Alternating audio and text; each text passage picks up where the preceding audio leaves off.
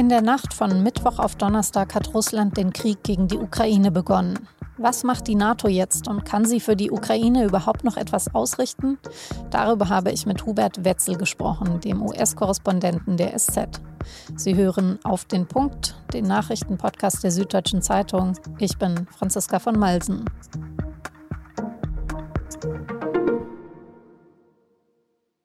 Nachdem all die Sanktionsdrohungen des Westens offenbar wenig genutzt haben, hat der UN-Generalsekretär Antonio Guterres es mit einer verzweifelten Bitte probiert. President Putin, stop your troops from attacking the Ukraine. Give peace a chance. Too many people have already died. So hat Guterres aus dem UN-Sicherheitsrat in New York heraus Richtung Moskau gefleht. Geholfen hat auch das nichts. Noch während der Sicherheitsrat zusammensitzt, hat Wladimir Putin in der Nacht zum Donnerstag den Angriff auf die Ukraine befohlen. Mittwochabend hatten die prorussischen Separatisten in der Ostukraine den russischen Präsidenten offiziell um militärische Hilfe gebeten, um, wie es heißt, Angriffe der ukrainischen Armee abzuwehren. Tatsächlich ist das einfach ein weiterer Schritt in einer einzigen großen Inszenierung von Putin einer Inszenierung, mit der er den Krieg gegen die Ukraine rechtfertigen will. Putin behauptet, die Menschen im Donbass, also im Osten der Ukraine, würden unter Verfolgung leiden durch das, wie er es nennt, Regime in Kiew. Es handle sich sogar um Völkermord und Russland müsse die Menschen in der Ostukraine retten. Sein Ziel sei deshalb, die Ukraine zu demilitarisieren und zu denazifizieren. Aber, das muss man an dieser Stelle nochmal betonen, es gibt keinerlei Hinweise oder Belege für das, was Putin behauptet. In der Ostukraine gibt es keinen Völkermord. Putin rechtfertigt seinen Krieg mit Lügen. Russland greift jetzt Berichten zufolge gleich an mehreren Flanken an. Die Regierung in Kiew spricht von einem groß angelegten Krieg. Aus dem ganzen Land werden Luftangriffe gemeldet. Russische Panzer rollen im Osten über die Grenze, aber auch aus Belarus im Norden und im Süden von der Krim aus gibt es offenbar Attacken. Die Angaben der Konfliktparteien sind nur schwer unabhängig prüfbar, die militärische Lage extrem unübersichtlich. Und es gibt bereits die ersten Opfer. Ukrainischen Angaben zufolge sind im Osten des Landes bereits etwa 50 Russen getötet worden. Insgesamt wurden mehr als 40 ukrainische Soldaten getötet und Dutzende verletzt. Auch unter den Zivilisten gebe es Opfer. Am Donnerstagvormittag haben sich die NATO-Länder beraten. Wie werden sie auf Putins Angriff reagieren? Und könnte Putin tatsächlich planen, seine Soldaten auch Richtung Polen oder in die baltischen Länder zu schicken? Also in Länder, die anders als die Ukraine Mitglied der NATO sind? Darüber habe ich mit Hubert Wetzel gesprochen, der vor allem die Entscheidungen der USA in der NATO beobachtet. Herr Wetzel, Joe Biden sagt, die Welt werde Russland zur Rechenschaft ziehen und die USA und ihre Partner ganz entschlossen reagieren. Nur wie, frage ich mich. Naja, im Moment gibt es eigentlich nur einen gangbaren Weg zu reagieren und das sind natürlich Wirtschaftssanktionen. Und zwar relativ starke Wirtschaftssanktionen. Ich glaube, es ist militärisch vollkommen ausgeschlossen, dass der Westen, dass die NATO oder die USA da eingreifen jedenfalls nicht direkt eingreifen. Das hätte eine Konfrontation mit Russland zur Folge, die, glaube ich, niemand ernsthaft ähm, anstrebt oder auch nur ins Auge fasst. Waffenlieferungen an die Ukraine sind sicherlich auch nicht ausgeschlossen, je nachdem, wie sich jetzt die Lage entwickelt. Aber ich denke, die Hauptmaßnahme wird sein, Russland so, so stark es geht, wirtschaftlich unter Druck zu setzen. Aber es hieß ja jetzt immer, dass Russland sich ähm, also sanktionsfest gemacht hat oder sehr gut darauf vorbereitet hat. Und dann ist es doch irgendwie eine recht bittere und einfach auch aussichtslose Situation.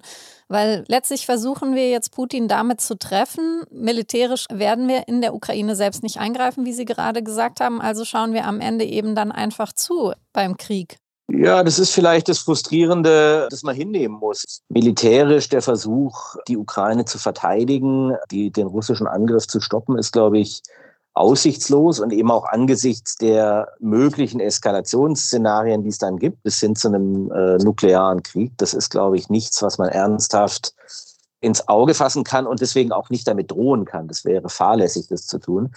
Und Sanktionen, glaube ich, sind dann das einzige Mittel, was einem übrig bleibt, so bitter das vielleicht ist. Und natürlich werden die nicht über Nacht wirken. Russland hat einen großen Batzen Devisenreserven, mehrere hundert Milliarden Dollar. Die, davon kann es sicherlich erstmal zehren. Und die Hoffnung ist einfach, dass man Putin zeigt, dass die mittel- und langfristigen Schäden äh, dieser Entscheidung so gravierend sein werden für sein Land, dass er vielleicht doch noch den Kurs ändert. Auf der anderen Seite, ob die langfristigen Schäden für Russland Putin interessieren, ist natürlich eine völlig andere Frage. Er hat, äh, er lebt da in seiner Welt und meint, er müsse also jetzt dieses Problem in Anführungszeichen Ukraine militärisch lösen.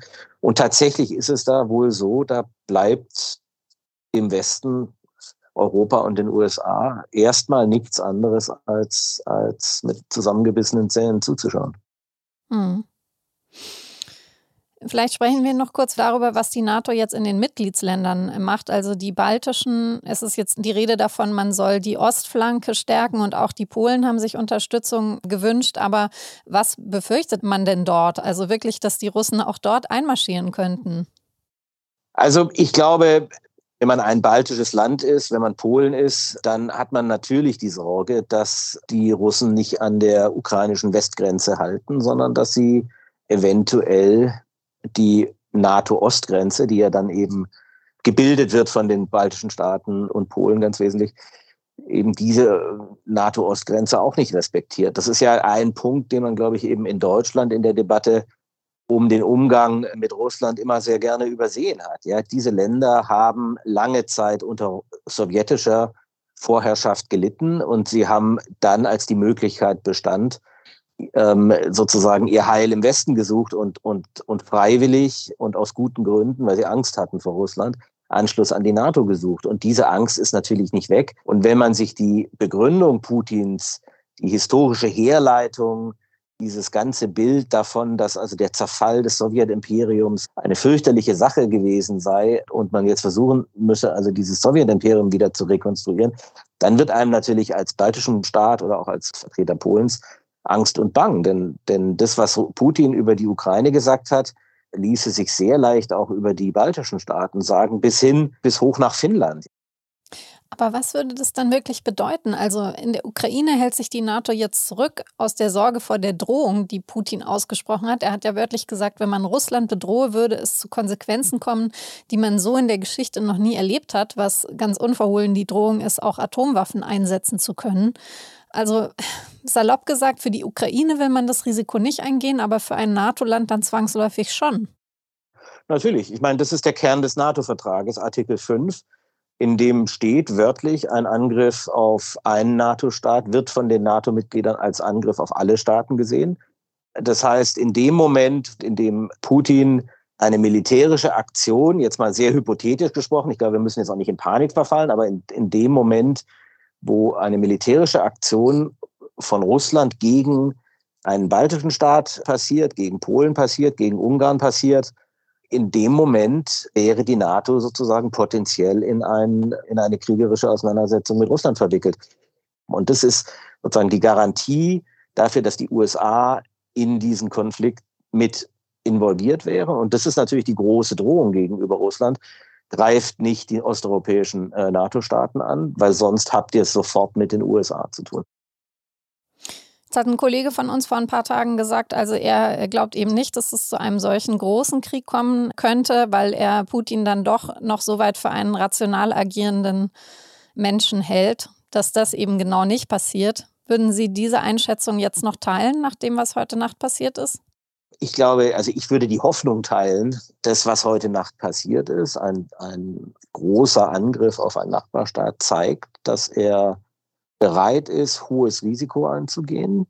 Die Frage ist, ob er bereit ist, ein so hohes Risiko einzugehen, dass er tatsächlich einen Konflikt mit der NATO riskiert. Ich glaube, aus russischer Sicht, das sage ich jetzt ohne, dass ich das irgendwie unterstütze oder gutheiße, aber aus russischer Sicht ist die Ukraine was anderes als das Baltikum. Für einen Russen oder für Putin ist es, glaube ich, leichter, die Ukraine als in Anführungszeichen Teil Russlands zu bezeichnen und anzusehen, als es das jetzt wäre in Bezug auf die Balten oder gar Polen oder andere osteuropäische Staaten, die immer die im Warschauer Pakt waren, aber nicht Teil der Sowjetunion.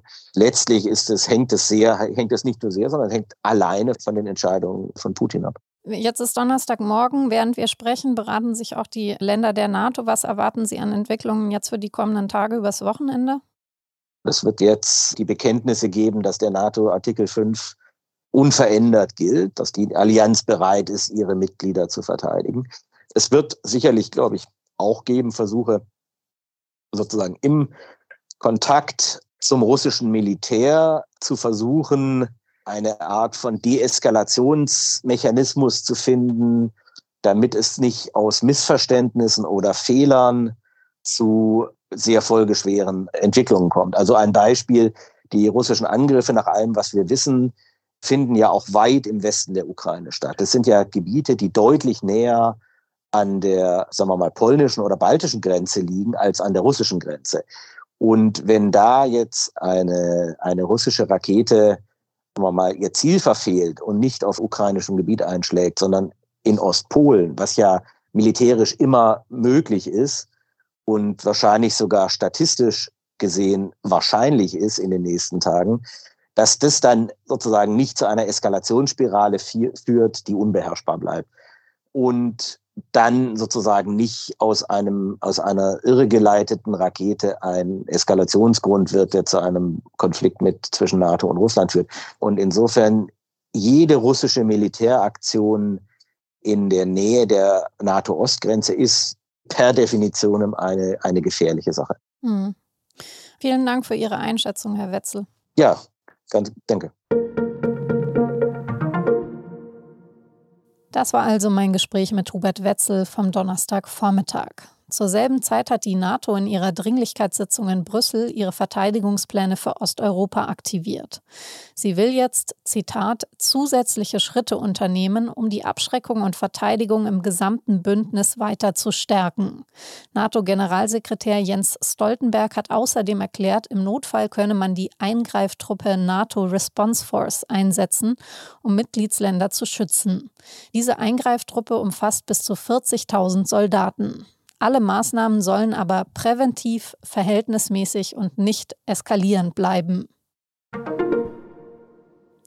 Auch die Bundesregierung hat das Vorgehen von Russland auf das Schärfste verurteilt. Bundeskanzler Olaf Scholz hat gesagt, Putin habe mit diesem Krieg einen schweren Fehler begangen und eklatant das Völkerrecht gebrochen. Er stelle damit auch die Friedensordnung in Europa in Frage. Scholz hat weitere harte Sanktionen gegen Russland angekündigt. Und auch Außenministerin Annalena Baerbock hat noch einmal betont, dass die Ukraine nichts getan habe, was diesen Angriff rechtfertigen würde.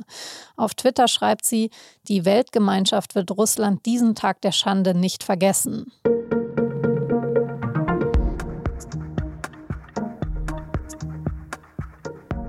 Wie sich die Situation in der Ukraine weiterentwickelt, darüber halten Sie meine Kolleginnen und Kollegen von SZDE rund um die Uhr auf dem Laufenden. Dort finden Sie Lageberichte im Live-Ticker, Kommentare und Einordnung und zum Beispiel auch ein Stück, wie man Kindern den Krieg erklärt. Redaktionsschluss für Auf den Punkt war heute schon um 14.30 Uhr. Produziert hat die Sendung Immanuel Pedersen. Vielen Dank fürs Zuhören und bis morgen.